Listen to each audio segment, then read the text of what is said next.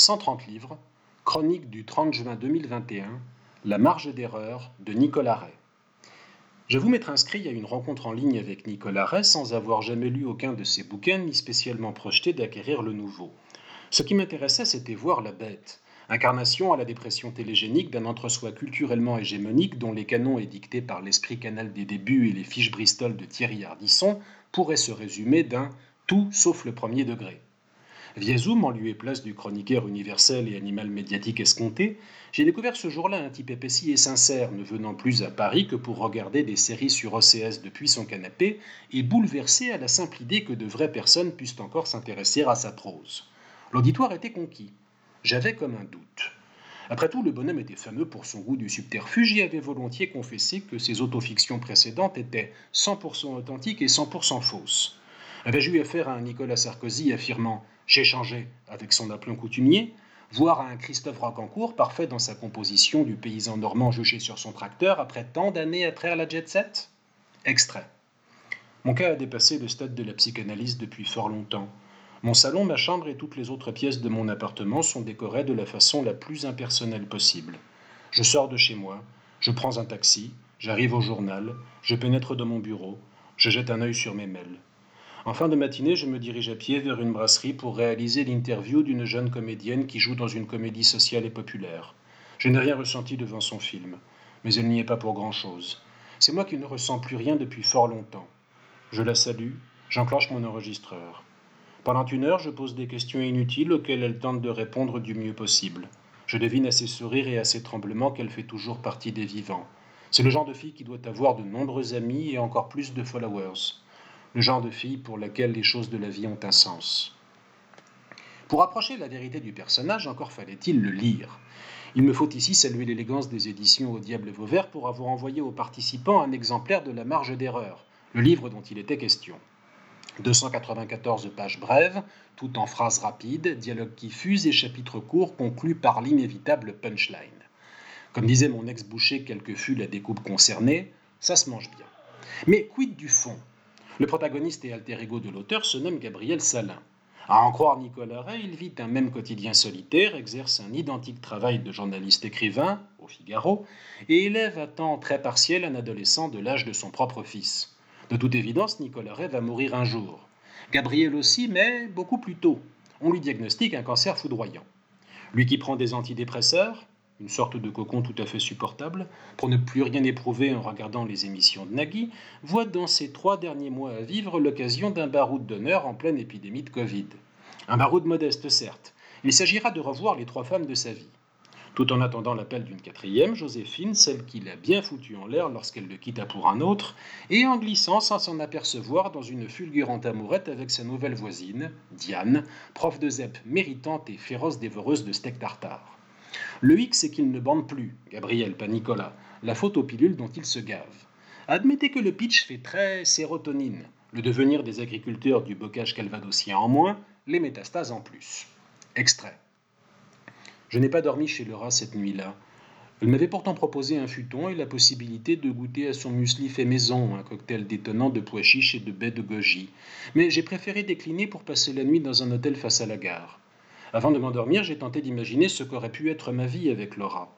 Je me suis imaginé en tricot maison, basket éco-responsable en fibre d'ananas. Aurions-nous commencé chacune de nos journées par une salutation au soleil? Aurais-je fait mon propre pain? Quel rôle aurait joué le seau à compost dans mon quotidien? Et surtout, aurais-je abandonné les séries sur OCS pour enseigner l'arbrothérapie? Au matin, je décidai d'abandonner pour de bon toute notion de tri sélectif pour rejoindre Paris. Des souvenirs à la diable, il en a pourtant. Le sexe est très frontal dans la marge d'erreur, qu'il se conjugue au passé ou au présent. Gabriel y révèle un penchant prononcé pour des saveurs et parfums interdits très en ligne avec le goût qu'il revendique pour les abats. Par improbable, sa rédaction l'envoie au Bénin pour un reportage. vrai de longue date, il s'y remet à boire d'air chef et regarde des films de Jacques Rosier, obsession de Nicolas Ray, sur le home cinéma considérable de l'ambassadeur de France. Pour Gabriel, l'escapade marque l'entame de sa reprise en main, ou plutôt le début d'une fin pleine de panache qui le conduira à clore dignement, ou pas, les différents volets de sa vie d'ami, fils, père, frère et amoureux. En filigrane, Nicolas slash Gabriel égrène des réflexions amusées ou agacées à propos de l'emprise du numérique sur la vie moderne, les réseaux sociaux, les blogs en tout genre et les métiers du code. C'est qu'on vieillit, Mazette, même lorsqu'on traîne une image de jeune sacripant de la littérature hexagonale depuis son prix de Flore. Il énonce ainsi quantité d'aphorismes gentiment simplets dont on sent qu'il se les permet parce que justement il est Nicolas Ray. Pour qu'une chose soit vraiment belle, il est souvent préférable qu'elle se termine vraiment mal. Il brocarde l'abominable Pierre Perret comme il méprise les délires et slogans woke à la mode. Il honnie David Guetta autant que les délires identitaires du FN. Ce refus ostensible de la polarisation du débat public contemporain n'est pas la moins sympathique de ses prises de position d'hommes entre deux âges aimablement largués. Extrait. Après leur victoire à Anvers, les Belges qui ont soutenu un siège d'un mois sont parvenus à rejoindre les Franco-Anglais en Flandre et ainsi et ainsi, l'on soupire. Tout va bien, mon général? Au fond, qu'est-ce qu'on en a à foutre? Je vous demande pardon, mon général? Voyez-vous, jeune homme, je suis arrivé à cet âge canonique où chaque nuit de sommeil a le parfum nauséabond du dernier métro. Vous êtes encore un bambin malgré votre air fatigué. Vous ne savez pas encore ce que c'est d'avoir la faucheuse tapis sous son lit, à tous les coins de rue dans chaque reflet du miroir, à chaque résultat d'analyse médicale. Vous ne savez pas ce que c'est de risquer sa vie rien qu'en sortant de sa baignoire. Vous ne savez pas ce que c'est d'avoir une haleine de pierre tombale. De se dire que ce qui vous reste à vivre, c'est un misérable rap de rien du tout. Pour ça, vous savez, ne me coupez pas, jeune sot. Vous ne savez rien, vous m'entendez? Rien. Attendez un peu que la vieillesse vous mette le grappin dessus. Car vous pensez pouvoir lui échapper, n'est-ce pas? Vous êtes stupide, bien stupide. Moi aussi j'ai été jeune, vous savez. Sous cette épave, autrefois, se cachait un beau brin de damoiseau, parfaitement. Aussi difficile que cela puisse vous paraître, les dames se battaient pour mon museau. Oh, j'ai beau écrire sur 14-18, je m'en tamponnais bien de la guerre à l'époque. J'étais trop occupé par la bagatelle. Sur son lit de mort, vous pouvez me croire, on ne se dit jamais qu'on aurait aimé recevoir plus de prix littéraires. On ne pense qu'à une chose, ai-je assez baisé? Bien qu'elle existe, la dynamique romanesque de la marge d'erreur se perd quelque peu dans la juxtaposition de considérations hétéroclites sur l'existence qui file, la France d'aujourd'hui et son pendant virtuel. Reste une énergie bien réelle, de l'humour à revendre, un évident plaisir d'écrire et quantité de fragments qui brillent dans la mosaïque obtenue. Ainsi un chouette croquis d'éditrice punk, guère éloignée de celle qui supporte le vrai Nicolas Ray. Un portrait de l'éducation nationale qui rend bien toute la dureté et la magie nécessaire du bazar.